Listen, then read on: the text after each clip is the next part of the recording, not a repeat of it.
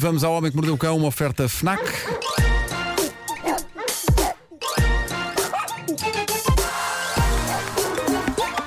O homem que mordeu o cão.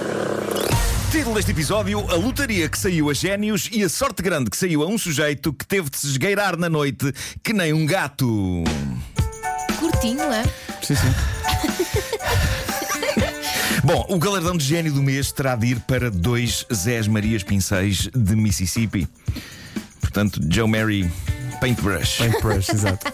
Isto trata de um sítio na América. Bom, os tipos Odis de eh, 47 anos e Russell de 48 queriam receber o prémio de 100 mil dólares de uma lotaria local. Então o que é que eles fizeram? Foram até à sede da lotaria, da Mississippi Lottery Corporation, com um bilhete premiado na mão. O objetivo deles, sair de lá com os 100 mil euros. Até aqui, tudo certo. Onde a coisa se estraga. É de facto quando eles passam o bilhete à pessoa que os atendeu e a pessoa não apenas constata, como lhes diz, em espanto total. Então, mas os senhores puseram os números vencedores em cima deste bilhete com cola. Ah, eles achavam que passavam. Eles tiveram a ideia brilhante de saber que números tinham sido os vencedores. Então pegaram num bilhete não vencedor e por cima dos números desse bilhete colaram quadradinhos de papel com os números que tinham saído nessa semana. Parece uma cena que uma criança Eu acho isto acho Não tão é? querido ao mesmo tempo. Eu acho isto É acho fofo. ingênuo. Eu A gosto, ingenuidade deles é extremamente fofa. eu gosto que a, a dada altura a conversa foi a seguinte: Olha, tive uma ideia que nunca ninguém no mundo pensou. Gênio, pá, gênio. E é de gênio. Nós E podemos usar isto todas as semanas. todas as semanas. Ninguém vai desconfiar. Claro. Eles acharam que isto era um plano com pernas para andar. O pessoal da lotaria chamou a polícia, que prendeu os tipos ali mesmo, o que me parece um exagero. Eu, eu teria só mandado os senhores para casa, não sem que antes eles me autografassem aquele bilhete, que eu iria guardar com carinho. Mas não, o pessoal da lotaria chamou a polícia, a polícia entrou ali derrompante, prendeu os dois tipos sob a acusação de falsificação e agora vão a tribunal. Caramba, eu nem- eu nem esqueci se uma coisa tão farsola é digna de ser chamada de falsificação. Isto está quase ao mesmo nível de ir ao supermercado e tentar pagar as compras com notas de monopólio. Sim, sim, sim, sim. Não é? É um bocado essa, essa, essa onda. Bom, o filme Cats foi considerado um dos piores, não apenas do ano, mas de sempre. É um filme que tem sido largamente insultado e gozado. Foi Já um- conseguiste ver? Ainda não, ainda não consegui ver, mas estou muito curioso. Ah, Mas tem um elenco extraordinário, não tem tem? um elenco Tem, extraordinário, mas foi E um não é do. fiasco de É, é do Tom Hooper. Tom Hooper, sim. Ahm, mas eu eu tenho, com tudo o que tem sido dito sobre este filme, eu tenho uma, uma certa curiosidade mórbida em, em vê-lo. Seja como for. Filmes que ficam com péssimas reputações, a dada altura começam a dar a volta e começam a ganhar um certo culto. E então começaram agora a surgir depoimentos de pessoas que decidiram ver o filme que inclui, lá está, atores famosos transformados num estranho híbrido digital de humano e gato peludo. Pessoas que decidam ver o filme sob o efeito de determinadas substâncias. Ah, para ver se Para melhora. perceber se será essa a maneira ideal de apreciar o Cats. E os depoimentos são épicos. Eh, atenção, isto são pessoas que comeram determinados cogumelos, não é? Eh, e fumaram determinadas ervas imediatamente antes de entrarem para os cinemas em que os viram. E que depois mandaram mensagens para o jornal Washington Post que sugeriu que talvez seja essa a única maneira de uma pessoa conseguir atravessar Cats.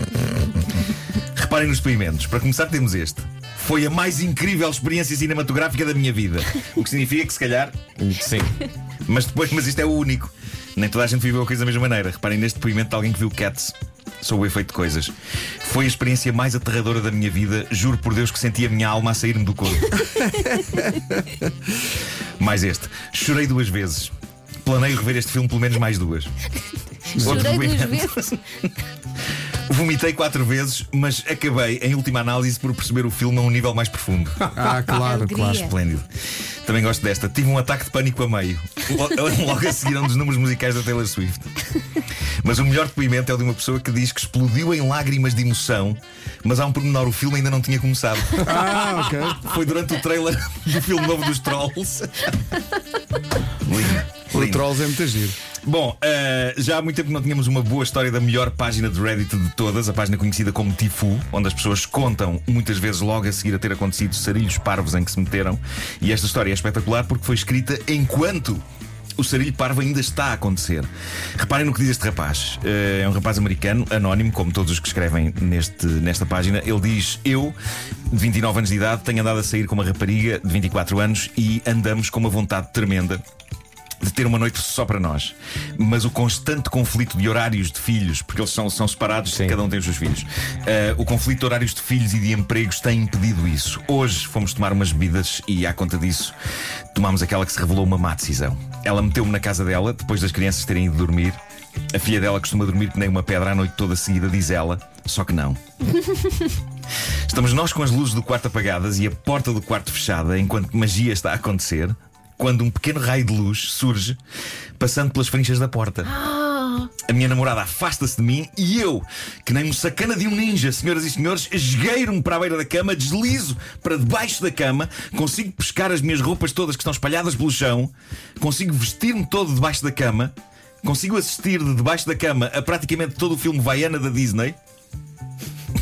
E estou a publicar este post no Reddit enquanto continuo à espera que a filha da minha namorada adormeça. Ela acordou para ver um filme no quarto também. Estava sem sono e quis ver o. Ah, aquele timing. Vaiana. A filha da minha namorada é uma criança, mas já crescida o suficiente para perceber porque de está um homem debaixo da cama da mãe.